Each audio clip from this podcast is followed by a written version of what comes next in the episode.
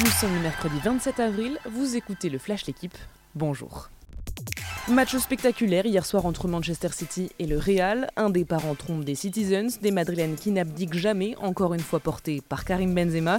Et à la fin, victoire de City 4-3 en demi-finale allée de Ligue des Champions.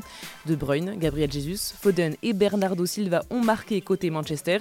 But de Vinicius et doublé de Benzema pour Madrid. Les Anglais prennent une petite option en vue du retour.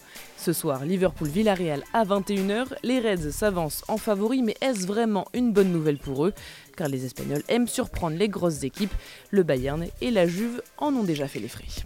Keira Amraoui, temporairement mise à l'écart du PSG, elle ne s'entraînera pas cette semaine et manquera samedi la demi-finale retour de Ligue des Champions contre Lyon.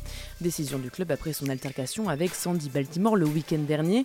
Le PSG tente de préserver la sérénité du groupe avant un match décisif. La situation d'Amraoui au PSG est de plus en plus difficile depuis son agression en novembre et ses accusations envers Aminata Diallo. Une partie de l'équipe est liguée contre elle, elle est très isolée, usée mentalement. Reste à savoir si elle portera à nouveau le maillot parisien. Acte 3 ce soir entre Monaco et l'Olympiakos en quart de finale de l'Euroleague. Pour l'instant, un partout dans un duel qui se joue au meilleur des 5 matchs.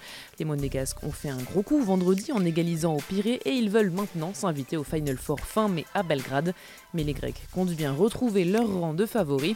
À suivre à 21h sur la chaîne L'équipe.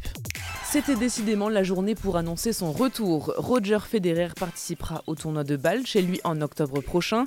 Absent des cours depuis juillet à cause de gros problèmes au genou, le Suisse de 40 ans prend date. Reste à savoir s'il retrouvera le circuit avant. Autre reprise annoncée, celle de Rafael Nadal à Madrid la semaine prochaine, avec pour objectif Roland Garros dans trois semaines. Merci d'avoir écouté le Flash L'équipe. Bonne journée.